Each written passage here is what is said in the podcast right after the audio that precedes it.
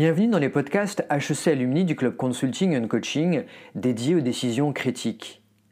Je suis Grégory Leroy et j'interviewe aujourd'hui Sam Sternin sur les décisions prises au Vietnam face à la première et la deuxième vague du Covid. Sam Sternin vit depuis des années au Vietnam et y œuvre en qualité de consultant indépendant. Il a travaillé de nombreuses années pour l'ONG Save the Children, la Bill et Melinda Gates Foundation, ainsi que des agences de l'ONU comme l'UNICEF et Gavi. Sam, quel est votre parcours? J'ai fait mes études euh, premièrement à Harvard, où j'ai étudié un peu les sciences politiques, mais avec beaucoup de, focus sur l'anthropologie, la sociologie, euh, l'économie. Et puis, j'ai fait un master's à Princeton University, aussi aux États-Unis, où j'ai étudié les, politiques publiques et surtout euh, la santé publique. Donc, j'ai fait des études sur l'épidémiologie, les systèmes de santé, etc. Et euh, j'ai toujours eu un intérêt très important pour le changement de comportement. Il y a des sciences, il y a des, théories, il y a des évidences, il y a des méthodologies euh, scientifiques qui nous permettent d'aider les gens à adopter des comportements euh, positifs. J'ai travaillé euh, beaucoup dans les pays en voie de développement pour promouvoir différents types de comportements. Donc, des comportements sanitaires comme l'adoption de la vaccination, des comportements par rapport à l'eau et l'assainissement pour éviter les maladies euh, diarrhétiques et, autres. Euh, je travaille actuellement beaucoup sur la petite enfance, c'est-à-dire les enfants de 0 à 5 ans, parce que c'est une période euh, clé dans le développement mental, physique, émotionnel et, social et cognitif de l'enfant. Et c'est une période où une, une, des facteurs les plus importants, ce sont les comportements des parents. Euh, donc, je travaille au Vietnam et dans d'autres pays depuis plusieurs années, en fait, pour aider les gens à adopter des comportements positifs. Et je pense que c'est pertinent dans le contexte du Covid parce qu'on sait, en fait, le Covid, on sait comment l'arrêter, même avant le vaccin. Le vaccin, les vaccins vont arriver. Et d'ailleurs, on va avoir un défi comportemental parce qu'il y aura certaines personnes qui ne voudront pas prendre euh, le vaccin. Mais j'en passe. Mais même avant le vaccin, on sait comment limiter, comment arrêter le Covid. D'ailleurs, vous n'avez pas besoin de seulement de me le croire parce que il y a des pays comme le Vietnam, comme le Taïwan, comme la Nouvelle-Zélande, comme pas mal, je ne sais pas pourquoi, mais une grande partie de ces pays-là se trouvent en, Asie et en Océanie. Mais il y a des pays qui ont su arrêter le Covid. Sam, pourquoi s'inspirer du Vietnam? Vous savez, si vous allez trouver le pays le plus riche du monde avec le plus de technologies et que vous découvrez qu'ils ont pu gérer ça, c'est très intéressant. Mais est-ce qu'on a est-ce que c'est vraiment utile d'apprendre d'eux si on sait que nous pertinemment, on n'a pas les ressources, on n'a pas les technologies, on n'a pas les moyens peut-être de faire ça? Moi, je pense que c'est plutôt le contraire. On devrait chercher les, pays qui, avec le moindre, le nombre de moyens le plus restreint avec la technologie la plus basique, avec euh, euh, euh, des conditions les plus difficiles, ont pu réussir et c'est de eux qu'on devrait apprendre des leçons. Pouvez-vous nous présenter le Vietnam d'aujourd'hui? Donc, le Vietnam, c'est un pays de 100 millions d'habitants. Donc, c'est un assez grand pays, hein, plus grand, plus d'habitants que, l'Allemagne, par exemple. C'est un pays en voie de développement. Donc, qu'est-ce que ça signifie? Quand j'ai commencé à habiter au Vietnam euh, au début des années 90, c'était un pays pauvre. Un pays pauvre avec un, PIB par habitant de quelques centaines de dollars seulement, euh, avec beaucoup de défis. Ils avaient, euh, ils sortaient d'années de, guerre, la guerre contre la France, la guerre contre les États-Unis, la guerre ensuite avec le Cambodge et même une guerre, une petite guerre contre la Chine. Euh, et il sortait aussi de beaucoup d'années de, politique économique euh, communiste qui avait vraiment euh, détruit l'économie du pays, la production agricole et, tout cela. Aujourd'hui, c'est un pays lower middle income, c'est-à-dire c'est un pays à moyen revenu.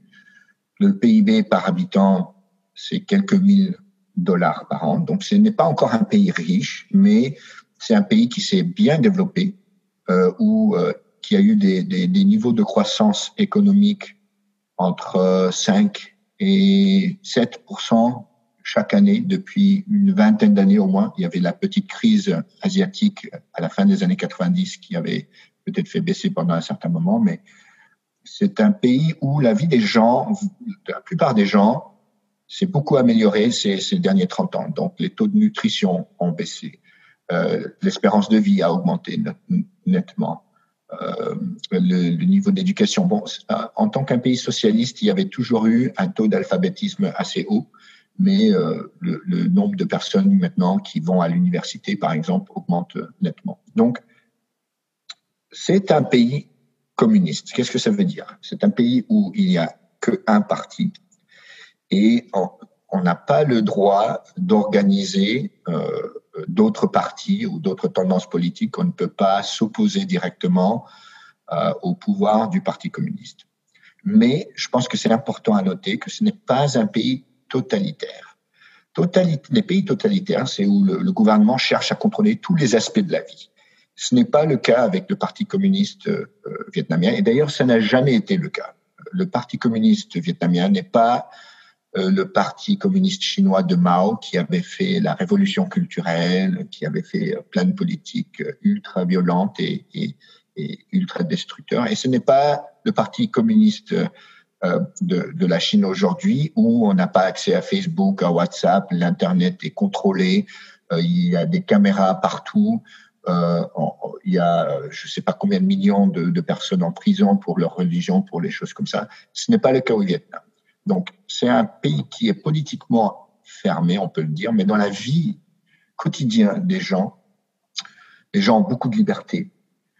Euh, les gens euh, s'expriment ouvertement, ils critiquent leur gouvernement, par exemple sur des thèmes de, de, de, environnementaux. Il y a eu plusieurs scandales environnementaux. Il y a beaucoup de corruption au Vietnam et les gens le savent et les gens euh, critique le gouvernement pour la corruption et il y a une pression sur le gouvernement pour gérer les cas de corruption. Euh, et il y a des cas, par exemple, il y a eu un cas au début de l'année, euh, cette année, où le gouvernement euh, a envoyé un grand nombre de policiers pour gérer euh, une dispute sur un terrain et il y a eu des morts de la part des policiers et de la part de la population. Et beaucoup de Vietnamiens se sont mis online sur Facebook, ouvertement, avec leur nom, à critiquer la police, à critiquer le gouvernement, à dire que c'était injuste. Euh, le gouvernement n'a pas cédé. Le gouvernement a, gardé ses positions. Ils, ont arrêté des gens et ils ont dit qu'ils n'ont pas admis que c'était qu'ils n'avaient pas raison. Mais euh, les gens qui ont critiqué le gouvernement et la police, euh, dans leur grande majorité, n'ont pas été mis en prison il y a eu certains journalistes qui ont été mis en prison. Il y a des défenseurs de droits d'homme qui sont en prison. Donc, je ne veux pas cacher ce fait-là. Mais ce n'est pas un pays où les gens ont peur de parler, où les gens ne croient. Euh, c'est pas la, Corée du Nord où il y a eu peut-être un, lavage du cerveau tellement efficace que peut-être une grande partie de la population croit complètement euh, dans, dans ce, que, ce que leur dit le gouvernement. Ce n'est pas le cas au Vietnam. Quelle était la situation en janvier au Vietnam et la première décision du gouvernement? La première chose à noter, c'est que euh, ce qu'on appelle la première vague, euh, elle a commencé beaucoup plus tôt au Vietnam que, par exemple, en Europe ou aux États-Unis ou dans d'autres zones du monde. Le Vietnam, c'est un pays qui est frontalier avec la Chine, qui a beaucoup de relations économiques avec la Chine. Il y a des dizaines euh, de milliers de Chinois qui euh, habitent et qui travaillent régulièrement euh, au Vietnam.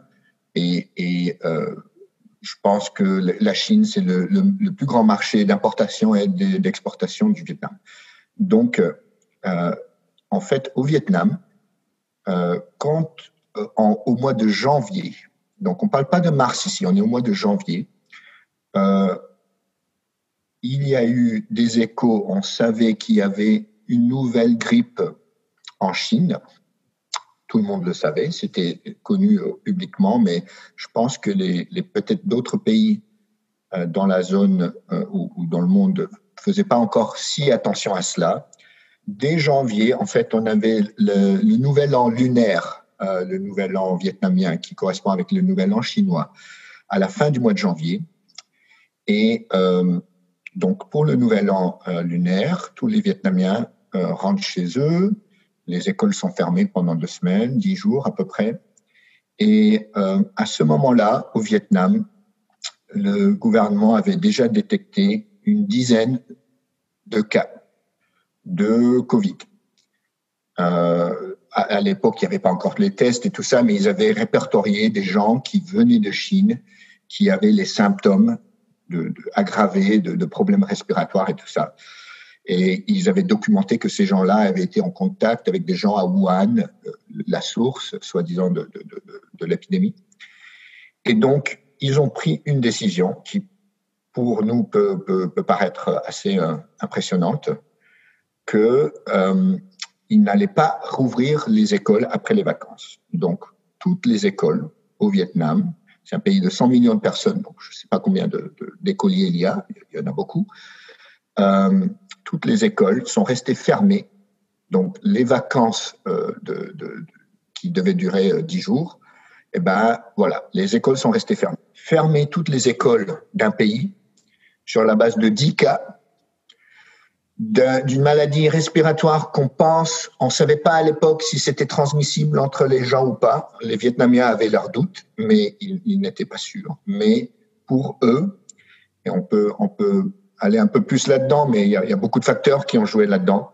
Ils ont quand même pris une décision assez euh, décisive et une décision qui n'aurait peut-être pas été facile à prendre, mais ils l'ont pris très rapidement. Euh, et, et, et c'est une décision qui a sans doute euh, aussi contribué significativement à, à leur gagner du temps, surtout parce que en janvier, on ne savait pas encore exactement ce, qui, ce que c'était. On n'avait pas appris toutes les choses qu'on connaît maintenant sur comment traiter les cas graves. Comment ont été communiquées les décisions?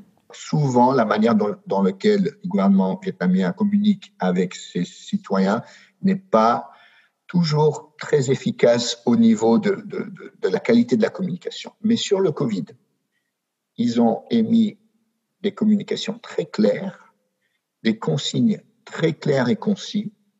Ils ont aussi euh, développé, par exemple, des vidéos, des chansons, qui d'ailleurs, euh, certains d'entre elles ont fait le tour du monde. Euh, et on, on, peut dire, ah, ah, ah, oui, c'est pas important, mais non, c'est très important. En fait, ils ont su communiquer avec différents publics de différentes manières, mais toujours avec des messages très consistants. Et c'est aussi, dans ce cas-là, la qualité de leur communication euh, euh qui, qui a permis aussi à mobiliser la population pour suivre. Et comment a réagi la population? La grande partie, je dirais plus de 90% des Vietnamiens. Il y a eu quelques personnes qui étaient contre, qui disaient que c'était pas nécessaire, qui disaient qu'ils savaient pas si c'était vrai ou pas, mais c'était vraiment une minorité très petite. Euh, et la vaste majorité du peuple vietnamien, au moins en matière de santé publique, a confiance que le gouvernement euh, essaye de les protéger, essaye de promouvoir la santé, et que si le gouvernement prenait ces mesures-là, euh, ces mesures très sérieuses, c'était pas euh, pour d'autres motifs, mais c'était vraiment parce que le gouvernement euh, voulait euh, leur protéger. Et donc le niveau de soutien public pour ces politiques était très très haut. Comment comparez-vous les décisions vietnamiennes avec celles des autres pays? Les Américains et les Français, ils avaient les mêmes informations que les Vietnamiens les, Vietnamiens n'avaient pas plus d'informations sur eux. Bon, ils avaient plus de cas, donc ils avaient peut-être quelques informations, on peut dire, euh, diagnostiques, médicales, mais même pas, parce que toutes ces informations-là étaient, euh, partagées. Et donc, euh, quand les Vietnamiens avaient déjà fermé toutes leurs frontières, que tout le monde portait des masques, que les bâtiments étaient obligés de tester la température des gens qui rentraient, quand tout le monde était en train de se laver les mains et de se désinfecter les mains et que toutes les écoles étaient fermées, à ce même moment-là, aux États-Unis, partout en Europe, il n'y avait quasiment aucune mesure. Peut-être certains pays avaient suspendu peut-être des vols vers euh, depuis la Chine, mais il n'y avait quasiment aucune mesure. Et c'est d'ailleurs plus tard en mars, si on se souvient bien, qu'on a vu la première flambée en Europe, c'était l'Italie, et c'est à partir de ça, de ce moment-là, où, les gouvernements ont, très lentement commencé à penser à peut-être mettre en place quelques mesures, mais euh, je dois dire que malheureusement, l'Europe, les États-Unis et beaucoup d'autres pays ont perdu des mois, ont perdu trois, quatre mois où ils auraient pu déjà prendre des mesures préventives et préparatives, mais quasiment rien n'a été fait. Quid de la transparence sur les données euh, et des décisions associées? Alors, on peut euh, encore une fois parler de la transparence et de est-ce qu'on peut croire, euh, parce que c'est un pays communiste, est-ce qu'on peut croire les données? La, première chose que je dirais, c'est que je dirais on, on peut regarder l'historique et puis on va regarder le Covid même. Donc, dans l'historique, peut-être les deux événements donc, dont j'avais cité on a, il y a eu deux grandes épidémies récemment, récemment dans les, dernières euh, vingtaine d'années au Vietnam. C'était le SRAS et c'était la grippe aviaire. Pendant le SRAS, tout le monde avait commenté de façon très claire une comparaison entre la Chine et le Vietnam. Si vous vous souvenez bien, la Chine, pour le SRAS, un peu comme malheureusement au début de cette phase de Covid aussi pendant les derniers, les premiers deux mois, avait caché, avait dissimulé, avait pas voulu reconnaître, avait euh, n'était pas transparent par, par rapport au cas, à la transmission et plusieurs choses comme ça. Le Vietnam, quant à lui, euh, a tout de suite, le premier cas, comme j'ai dit, c'était à l'hôpital français d'Hanoï. On l'a su tout de suite. C'est les Vietnamiens qui ont partagé toutes les données. Ils ont demandé de l'aide. En fait, la réponse du Vietnam au, SRAS, c'était de partager les infos et de demander de l'aide. Et c'est à cause de cette aide aussi technique qu'ils ont eue qui, ça leur a permis aussi à mieux gérer et à limiter euh, euh, euh le SRAS au Vietnam. Et dans un certain sens, pas mal de gens ont dit que le Vietnam a tiré des leçons de cela. Le Vietnam s'est rendu compte que par rapport à des, épidémies sanitaires, il vaut mieux être transparent et ne pas cacher les données et ne pas essayer de dissimuler les choses parce que si vous êtes ouvert, vous allez avoir plus d'aide et vous allez être accompagné dans votre réponse. Euh, C'était un peu la même chose pour la grippe aviaire. Le Vietnam avait eu des cas, ils ont partagé toutes les données médicales. Il y a eu des études qui ont été faites par des chercheurs vietnamiens avec des chercheurs internationaux. Et donc, je pense que euh, le, le, système sanitaire vietnamien déjà été formaté depuis les derniers 20 ans. Ils, ils avaient vu que c'était mieux d'être transparent et de ne pas cacher les choses parce qu'à la fin, si vous cachez les choses, ça, ça ne résout pas le problème. Et malheureusement, ce qu'on ce qu'on voit, c'est que même si les Chinois avaient dit qu'ils avaient peut-être appris la même leçon, euh, au moins leur, leur réponse pendant les deux ou trois premiers mois euh, du Covid ne le démontre pas. Et, et, le contraste avec le Vietnam est très clair. Alors, maintenant, passons au Covid même. Comme j'ai dit, le Vietnam a déclaré les premiers cas assez tôt, en janvier. Euh, il y avait 16 cas, je pense, euh, jusqu'à, on va dire, au mois de février. Euh, une des raisons pour lesquelles, et, c'est intéressant parce que on n'en a pas parlé encore, mais la stratégie du Vietnam pour répondre au coronavirus, c'était de dire que quand on identifie un cas de coronavirus, on doit chercher toutes les personnes qui ont eu un contact direct avec ce cas, on les identifie, on les met en quarantaine. À l'époque, il n'y avait pas encore les tests, tout à fait, c'était tout au début. Hein. Donc, toutes les gens qui ont eu un contact direct avec une personne confirmée, plus ou moins, sont mis en quarantaine. Mais les Vietnamiens ne s'arrêtent pas là. Ils disent, toutes les personnes qui ont eu un contact direct avec ces personnes-là, on va les surveiller. On va les surveiller, on va checker, on va voir s'ils n'ont pas de symptômes. Éventuellement, quand les tests sont venus, ils ont, ils ont commencé à tester tout le monde.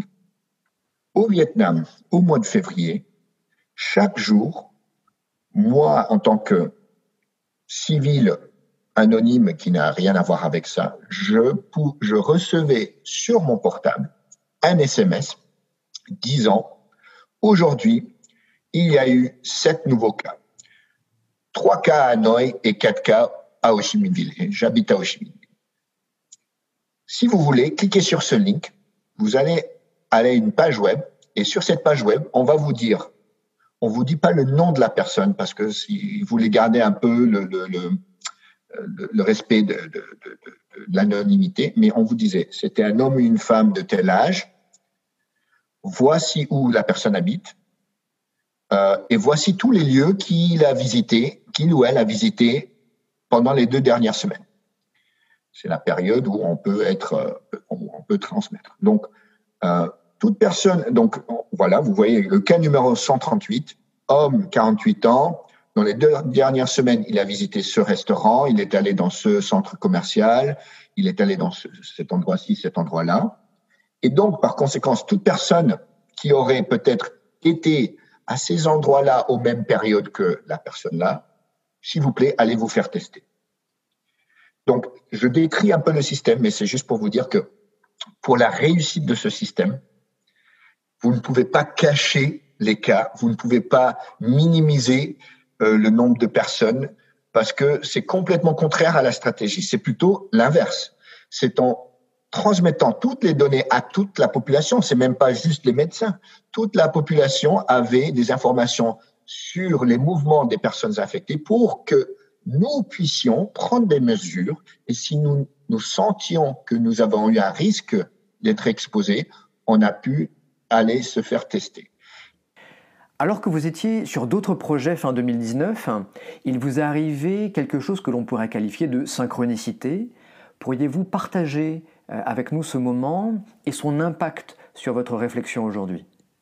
En tant qu'expert de, santé publique et quelqu'un qui est intéressé par l'épidémiologie, euh, l'année dernière, en novembre 2019, j'ai lu un livre pour le centenaire qui avait été publié pour le centenaire de, sur la grippe de, de, de, de 18 et c'était un livre très intéressant qui, expliquait ce qu'on a su, ce qu'on ne savait pas, quelles étaient les mesures qui avaient été prises, quels sont les pays, quelles ont été les populations très affectées, tout ça. Donc ça, je l'avais lu, donc moi j'ai lu le livre en, novembre 2019. Et ce qui était très intéressant, c'est que les gens après, les hommes politiques aux États-Unis, en Europe, dans des pays qui ont dit mais on n'aurait pas pu savoir comment est-ce qu'on aurait pu prévoir cela c'était une surprise, personne n'aurait pu anticiper cela. Et eh ben malheureusement, c'est complètement faux. C'est complètement faux parce que les gens qui étudient les maladies infectieuses, les professionnels de la santé publique, on sait ce que ce qui peut se passer. On peut prévoir, on, on peut proposer et on sait quelles sont les mesures à prendre. Je ne dis pas qu'on connaît tout. Il y a toujours des éléments incertains, il y a toujours des différences avec des nouvelles maladies. Mais tous ceux qui disaient ah, ah, on a fait le plus tout ce qu'on pouvait avec des conditions, bah, moi je dirais les, le gouvernement vietnamien qui avait beaucoup moins d'informations en janvier parce que il y avait eu des rumeurs de quelque chose qui se passait en Chine, avec le très peu d'informations que qu'ils avaient en janvier, ils ont pu prendre des décisions décisives, gérer la chose et terminer la première vague avec moins de 300 cas et zéro mort à l'époque, ils ont pu faire cela avec beaucoup moins d'informations et beaucoup moins de ressources que les pays occidentaux qui avaient deux mois de plus, qui avaient plus de temps, qui avaient beaucoup plus de ressources, euh, mais qui n'étaient pas... En fait, si je peux euh, m'exprimer là-dessus, l'échec de la gestion du, Covid dans les pays occidentaux, ce n'est pas un échec des systèmes sanitaires. Ce n'est pas les médecins qui n'ont pas fait leur boulot. Ce n'est pas que les Vietnamiens avaient des techniques euh, secrètes que les Français ne connaissaient pas. Non, c'est pas ça. L'échec, c'est que les décideurs en Occident n'ont pas pris les décisions nécessaires au moment nécessaire. C'est un échec qui aurait complètement pu être évité. Je pense que c'est très important de le souligner. C'était évitable. Des pays plus pauvres avec moins de ressources et qui avaient moins d'informations en prenant des décisions différentes ont pu plus ou moins maîtriser cette maladie et nous n'avons pas pu le faire et nous continuons, nous continuons à faire les mêmes erreurs aujourd'hui même en, sachant beaucoup plus qu'on ne savait à l'époque, on continue et, les résultats sont clairs. Malheureusement, le nombre de cas parle plus fort que toutes les excuses et tous les, les, défenses euh, et les arguments que pourraient avoir les hommes politiques. On voit les résultats. Quelles ont été les deux décisions clés liées à la deuxième vague au Vietnam? Ce qu'ils ont dit, c'est qu'on ne va pas laisser les gens de l'extérieur rentrer au pays. Euh, donc, ils ont gardé les frontières closes parce que pertinemment, ils savaient, nous, on a géré ça à l'intérieur, mais il y a encore le Covid est partout dans le monde, donc on garde les frontières fermées. Et toute personne qui veut rentrer au Vietnam, qui veut venir au Vietnam, doit se soumettre à une quarantaine de 14 jours et des tests. Donc, ce qu'ils avaient appris en, fait pendant la première vague, c'est que si tu veux vraiment contrôler les gens qui viennent de, l'étranger, on ne peut pas avoir une, quarantaine volontaire et il suffit pas de tester une fois. Il faut garder les gens pendant 14 jours et euh, il faut les tester plusieurs fois. Donc, on a eu une période de 2-3 mois où il y avait zéro cas. Quand je dis zéro cas, ça veut dire qu'il y avait zéro cas de transmission dans la communauté. Chaque jour, il y avait des nouveaux cas documentés, mais c'était des cas des gens qui retournaient au Vietnam, qui étaient dans des centres de quarantaine et qui testaient positifs. Et donc, quand on voyait qu'ils étaient positifs, on les mettait dans, des, hôpitaux et on, gérait les cas. Mais il n'y avait pas de transmission, on peut dire, au sein du Vietnam. Au mois de, à fin juillet, début août, subitement, on détecte un cas qui semble suspicieux dans la troisième ville du pays. C'est une ville qui s'appelle Da Nang, au centre. C'est l'ancien Touran. et d'abord, on pense que ça doit être un faux positif. On voit pas comment c'est possible que cette personne-là soit, soit positive. Mais rapidement, autour de cette personne-là, on détecte aussi trois ou quatre, cinq ou six autres personnes qui testent positif. Au mois d'août, euh, euh, fin juillet, début, août, quand il y a eu 10 cas, 10, 10 cas de confirmés de Covid, donc c'est la deuxième vague, à Danang, le gouvernement a dit on ferme Danang, on ferme la troisième ville du pays. Je ne connais pas tout à fait la population. Euh, ça doit être autour de 2 millions, 3 millions de personnes on coupe tous les vols, on coupe tous les transports terrestres, on coupe, on isole la zone. Avec 10 cas, ils ont fermé une ville. Ils l'ont fermé pendant des semaines et des semaines jusqu'à ce qu'ils puissent maîtriser. Et encore une fois, euh, le Vietnam a, pris à peu près deux mois, mais maintenant, il n'y a plus de cas de Covid. Donc, ils ont pu gérer cette deuxième vague. Malheureusement, dans cette deuxième vague, il y a eu beaucoup plus de cas. Donc, le nombre, au lieu d'être 100, 200, le nombre maintenant est passé au-delà de 1000 cas au niveau national. Il y a aussi eu les premiers morts. Mais je, je, je, contraste ça euh, aux pays occidentaux où vous avez des milliers, des milliers, des milliers de cas chaque jour et on refuse de prendre des mesures vraiment élémentaires, alors qu'au Vietnam, avec 10 cas. Ils ont dit, hop, troisième ville de la... On ferme, on arrête, on teste, on isole, on fait le suivi, on identifie les contacts, on les met en quarantaine, on les teste.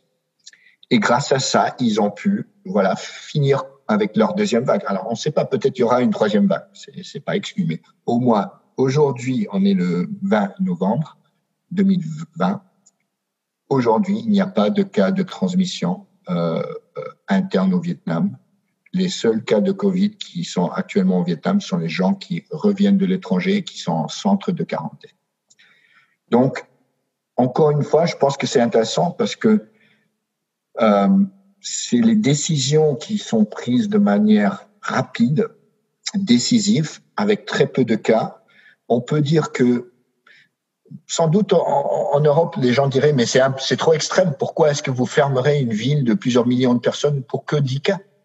Mais voilà aujourd'hui le Vietnam, un pays de 100 millions de personnes, tout est ouvert, ils n'ont pas de cas, l'économie a pu se remettre. Donc, euh, ils pensent que cette année 2020, le Vietnam va avoir une, petite croissance économique. Au moins, il n'y aura pas euh, une décroissance comme on voit dans la plupart des pays du monde. Et pourquoi est-ce que le Vietnam est dans cette position-là? Eh ben, c'est parce qu'ils ont pu gérer la pandémie deux fois, l'épidémie deux fois, et donc l'économie a pu rouvrir, les, les étudiants sont, ont pu retourner à l'école, et, euh, et c'est à cause de, de ces décisions euh, rapides, décisives, euh, et des décisions qui ont été suivies par la, la, grande partie de la population. Comment les décisions ont été comprises, acceptées et suivies?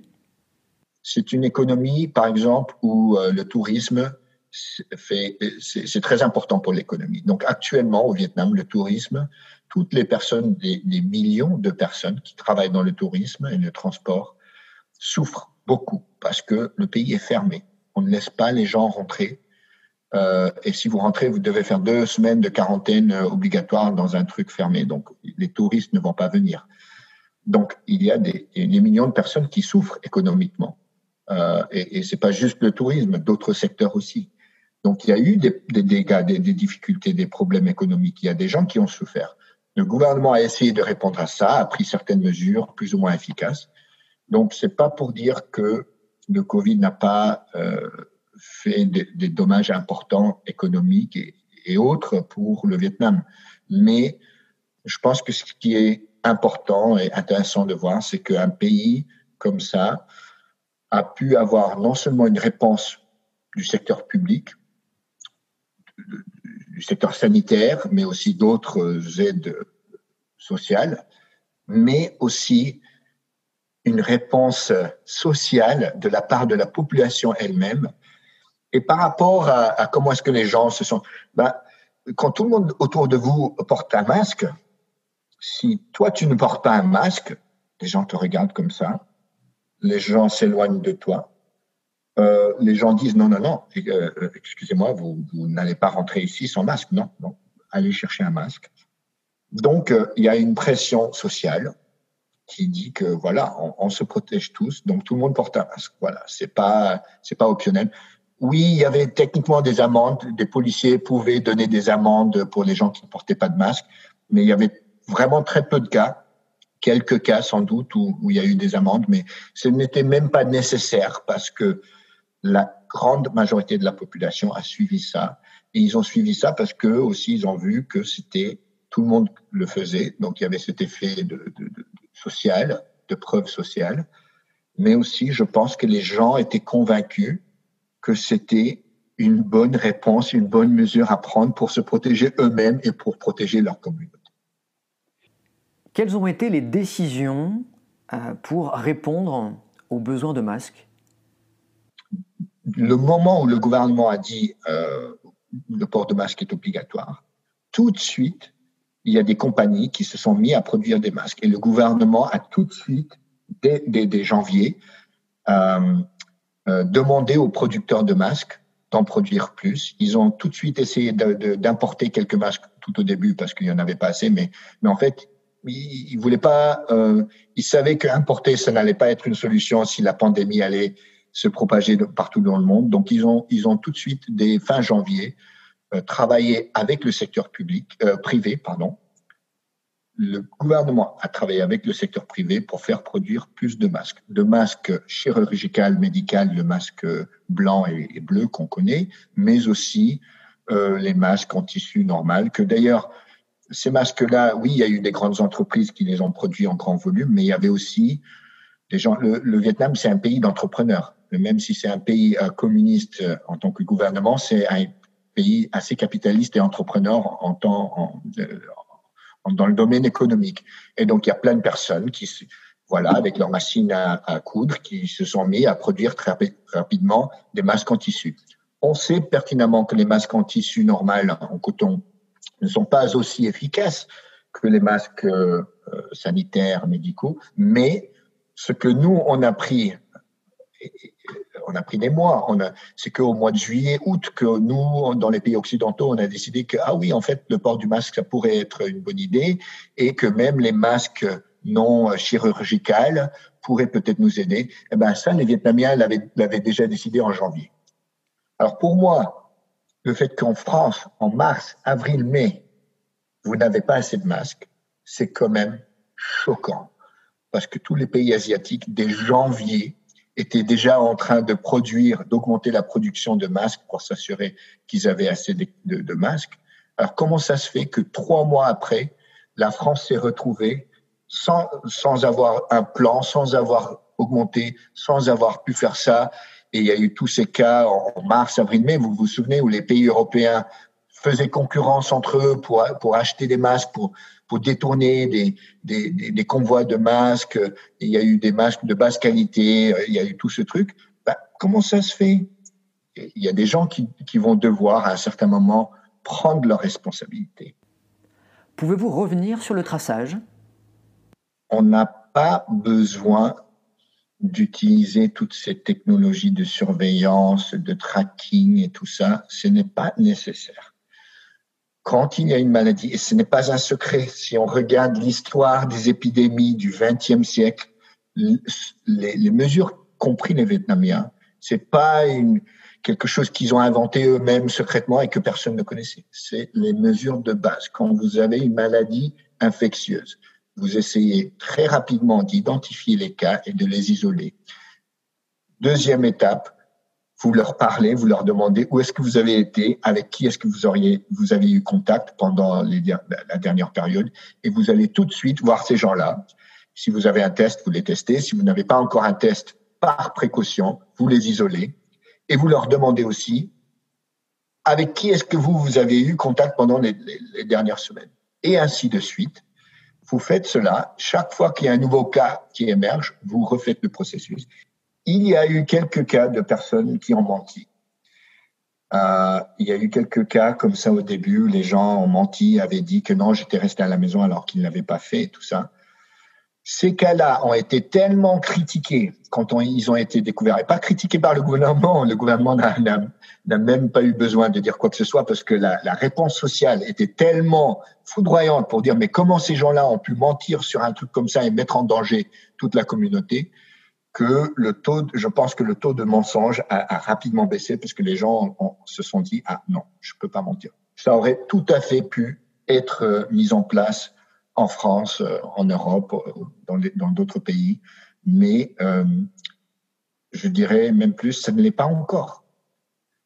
On est maintenant au mois de novembre. C'est une épidémie qui a commencé en janvier. Donc ce système-là de traçage, les Vietnamiens l'ont commencé en janvier février, mars, avril, mai, juin, juillet, août, septembre, octobre, on est en novembre.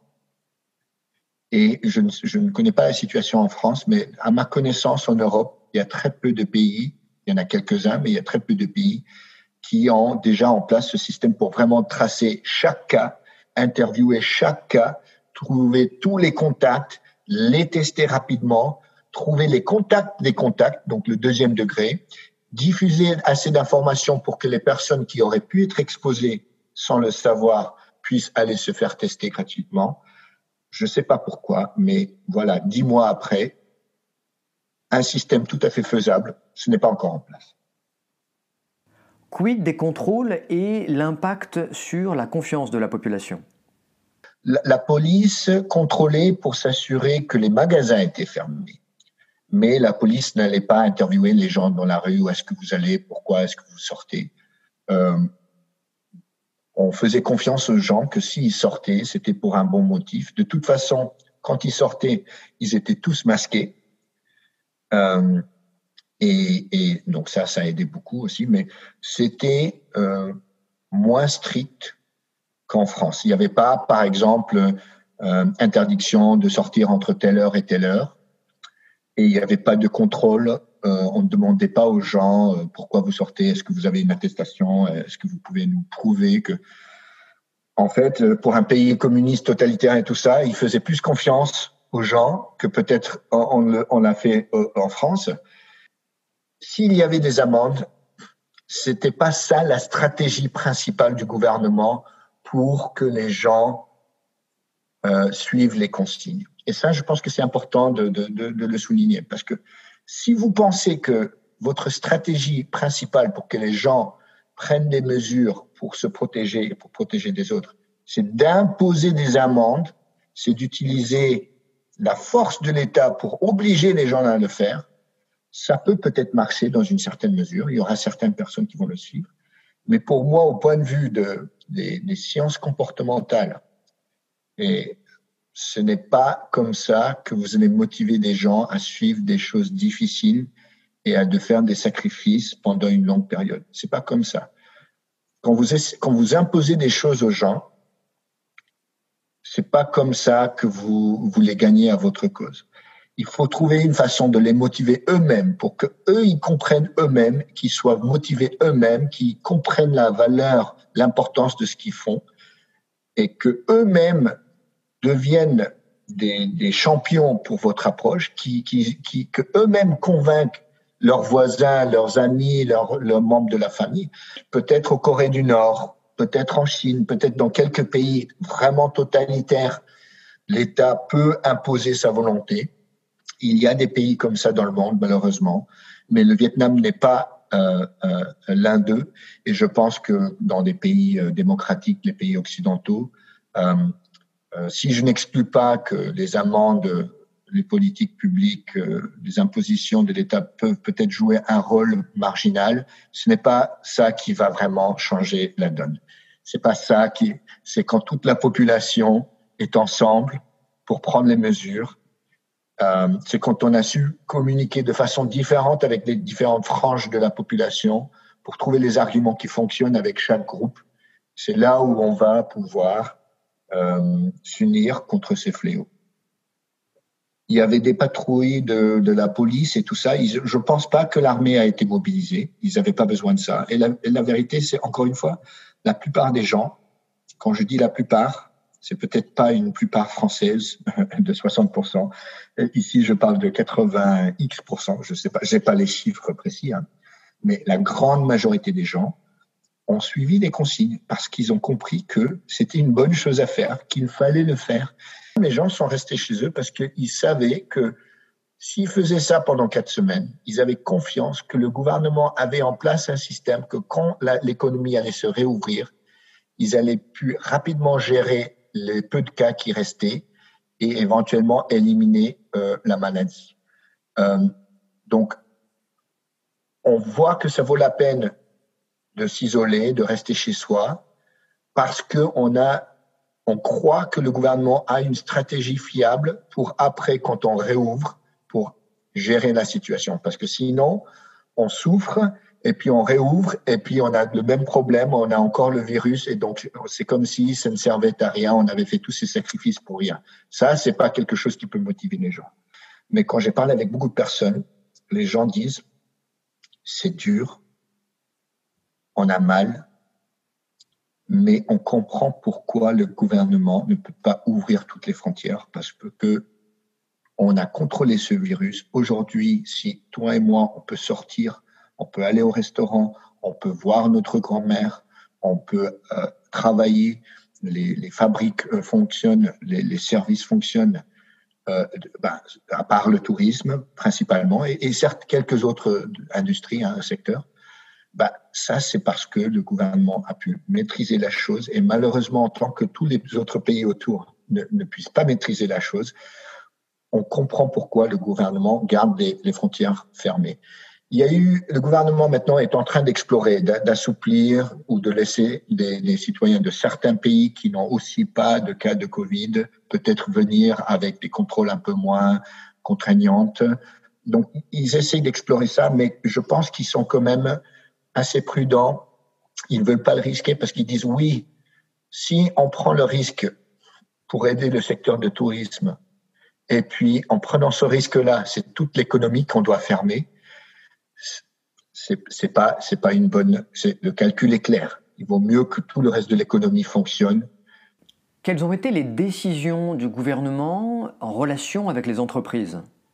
Dès janvier, dès début février, le gouvernement va vers les grandes entreprises vietnamiennes et leur dit, on ne sait pas comment ça va se passer, mais là, on pense que c'est chaud.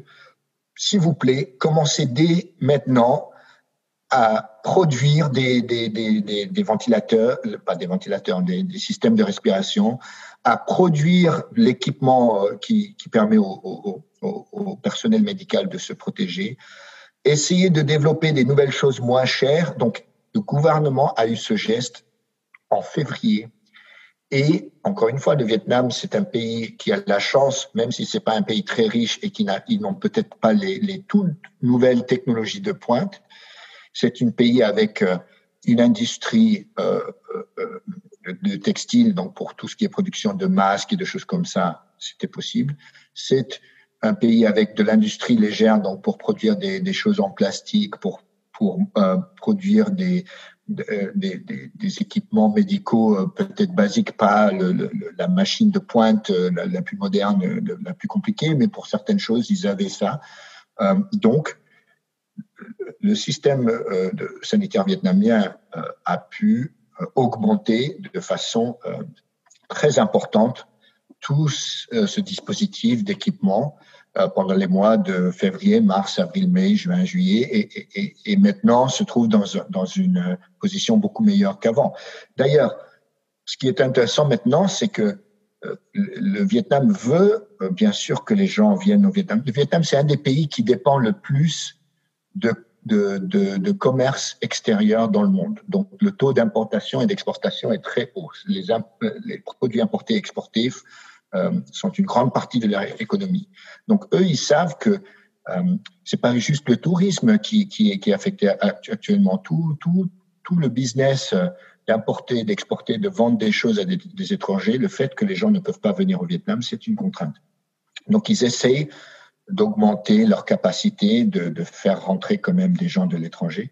Actuellement, la grande limite, c'est le nombre de places dans les centres de quarantaine.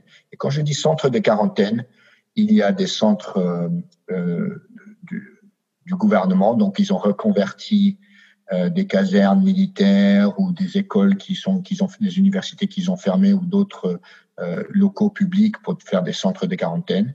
Mais ils ont aussi euh, euh, désigner certains hôtels comme des lieux de quarantaine. Donc, ils ferment l'hôtel. Le public, en général, ne peut pas aller dans cet hôtel, mais l'hôtel peut accueillir des gens et les garder en quarantaine. Et il y a tous des contrôles euh, sanitaires et tout ça. Et bien sûr, l'hôtel est payé par les gens pour, pour qui, qui, sont là. Comment redécider une population qui n'a plus confiance?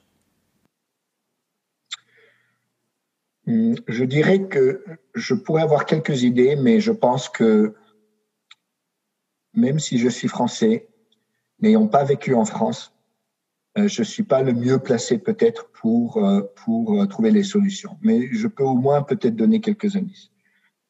Si 60% de la population, c'est-à-dire la majorité de la population française, n'a pas confiance dans le gouvernement, la première chose, c'est que le gouvernement doit prendre des mesures pour regagner cette confiance. Ça ne veut pas dire qu'ils doivent avoir la confiance de 100% de la population, D'ailleurs, je ne connais aucun pays où 100% de la, population a confiance dans son gouvernement. Euh, mais euh, il doit prendre des mesures pour regagner la confiance de la majorité des Français. Alors, qu'est-ce qu'il faut faire pour faire cela? Peut-être admettre leur erreur. Ça, c'est toujours une bonne, une bonne chose. C'est pas facile, mais admettre les erreurs qui ont été faites. Admettre peut-être qu'ils n'avaient pas communiqué communiqué de façon appropriée ou qu'ils n'avaient pas partagé toutes les informations ou je ne sais pas quoi ou qu'il y avait des politiques qui, des mesures qui auraient dû être prises qui n'avaient pas été prises. Donc, je pense que le premier pas, euh, ça doit passer par admettre les erreurs. Deuxièmement, je pense que mettre en place des politiques, des mesures euh, transparentes, euh, euh, et, qui montrent leur efficacité. Peut-être consulter avec la population pour leurs suggestions. Euh, vous savez que, quand les gens suggèrent des, des solutions, même si c'est les solutions que peut-être le gouvernement aurait envisagées, si ça vient de la population, ça va passer beaucoup plus facilement que si le gouvernement l'impose de façon unilatérale. Donc, peut-être il y a besoin d'une phase d'écoute euh, et d'un mécanisme pour que les gens proposent propose des solutions qui permettent aux gens de vivre leur vie mais qui permettent aussi à, à, des gens d'avoir les comportements de se protéger, de porter des masques, de rester euh, euh, et tout cela.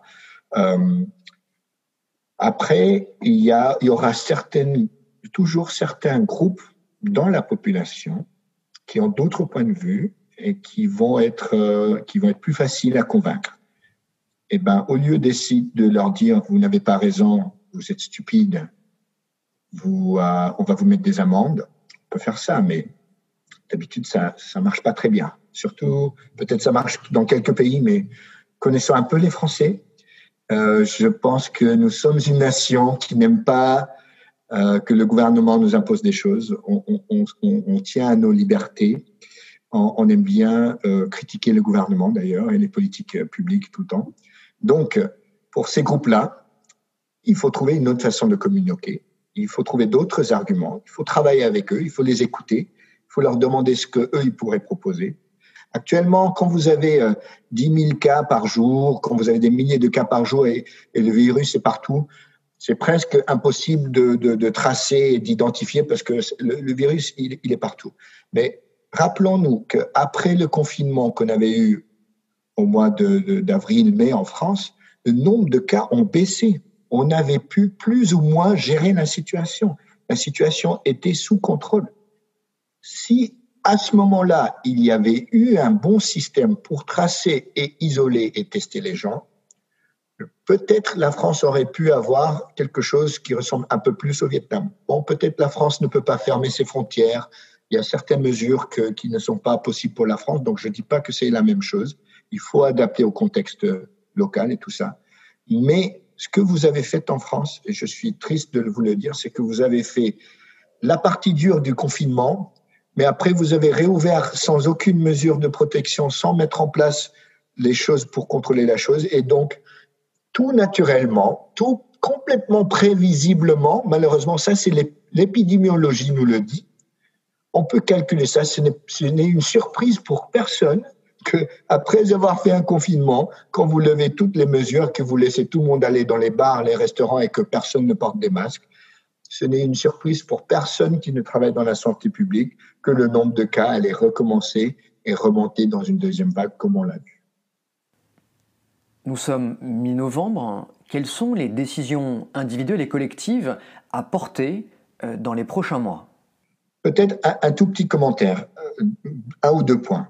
Le premier point, c'est que il y a sans doute des gens euh, avec les avancées très positives qu'on a vues dans la dernière semaine avec les vaccins qui sont annoncés plutôt prometteurs. Il y a, des gens qui pensent peut-être, ah, on peut relâcher un peu, la solution est en vue. Je peux vous dire que ça va prendre au moins un an et peut-être plus pour que ces vaccins-là soient distribués et qu'on vaccine assez de personnes avoir un vrai impact protectrice. En plus, on ne connaît pas à l'heure actuelle combien de temps peut durer l'immunité euh, que pourraient euh, euh, nous donner ces vaccins. Donc, malheureusement, même si l'arrivée de ces vaccins est un, pas très positif, si vous allez dire maintenant, bon, on va compter sur les vaccins pour les sauver, vous allez avoir encore des dizaines de milliers de morts en plus. Les mesures du, confinement, et là je ne parle pas encore une fois de dire le confinement mandaté par l'État, mais je veux dire un comportement où les gens décident d'eux-mêmes de rester chez eux pour se protéger et pour protéger leur famille et pour protéger euh, la société. Euh, porter des masques, se laver les mains, ça va être des comportements encore importants pendant au moins les 6 à 12 prochains mois. Donc ça, c'est une première chose. Donc c'est pas le moment de lâcher et de dire voilà, en fait, si vous voulez. Je dirais encore plus. Maintenant qu'on a quelque chose en vue où on sait qu'il y a de bonnes chances, même si on ne sait pas certainement, qu'on peut, avec un vaccin, prévenir. Il serait encore plus injuste de lâcher maintenant et de laisser des gens mourir à cause de nos comportements que si on, si on s'était comporté de façon plus responsable pour juste six huit mois encore, on pourrait sauver leur vie. Donc, je dirais que dans un certain sens, l'arrivée de ce vaccin, c'est encore plus une motivation on sait qu'il y a une possible fin ou au moins une bonne solution qui est en vue. Euh, donc ce n'est pas une incertitude où on se dit ça va, on ne sait pas combien d'années ça va durer. Avec cette bonne perspective qui n'est pas encore confirmée en vue, je pense qu'on est encore plus un devoir d'essayer de, faire ça. Le mot de la fin?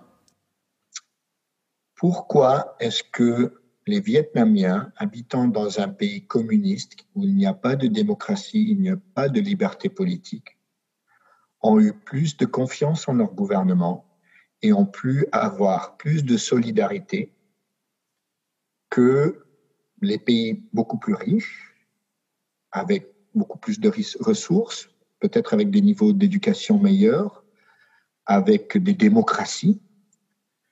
Euh, je pense que c'est une, réflexion intéressante et importante.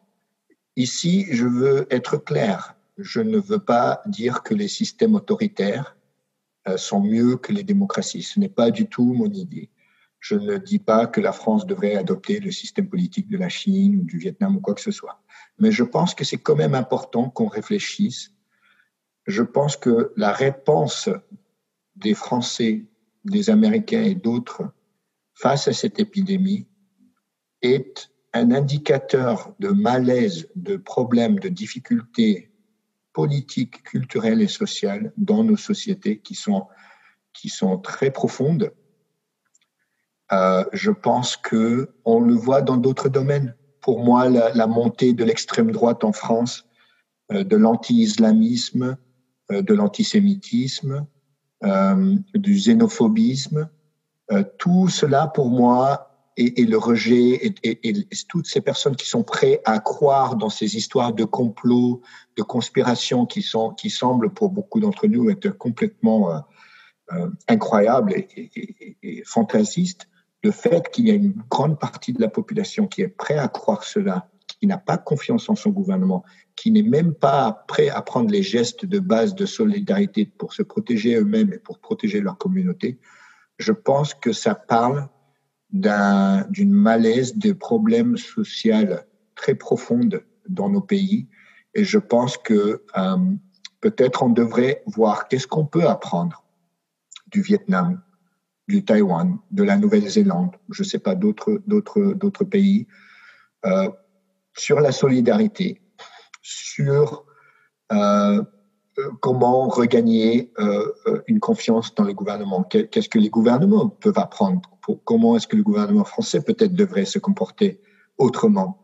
Mais je pense que le, Covid, c'est une maladie. Mais en fait, au niveau plus profond, le Covid, comme pour moi les votes pour le Front National, ce n'est pas la maladie, c'est le symptôme. C'est le symptôme de quelque chose de plus profond. Et je pense que c'est quelque chose qu'on voit dans beaucoup de pays occidentaux. C'est quelque chose qui me fait peur. Et c'est quelque chose que je pense que euh, les gouvernements et les partis politiques et, tous les membres de la société, en fait, doivent essayer de, vraiment regarder un peu dans le miroir et réfléchir parce que euh, quand on terminera avec le Covid, on aura encore des épidémies de, racisme, euh, de, racisme contre les Africains, de discrimination contre les musulmans, de, peur de l'étranger, de dire que c'est la faute des autres.